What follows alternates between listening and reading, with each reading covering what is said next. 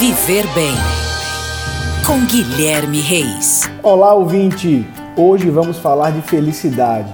Hoje vamos falar da dança. Com certeza você já deve ter ouvido falar que quem dança seus males espanta, não é verdade? Essa máxima nunca fez tanto sentido porque a procura pelas aulas de dança nas academias aumentou muito e está entre as mais variadas faixas etárias: crianças, adultos, adolescentes e idosos. Quando dançamos, liberamos hormônios responsáveis pela sensação de alegria, prazer e bem-estar. Além disso, a dança é grande aliada para controle do peso devido à quantidade de calorias queimadas por aula e é também válvula de escape para quem procura diminuição do estresse diário. As aulas de dança vêm ganhando novos adeptos a todo momento.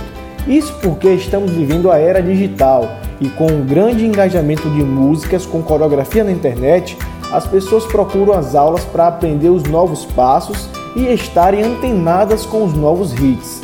Benefícios como aumento de energia, aumento da memória, melhora da saúde física e um maior equilíbrio estão diretamente ligados às aulas de dança.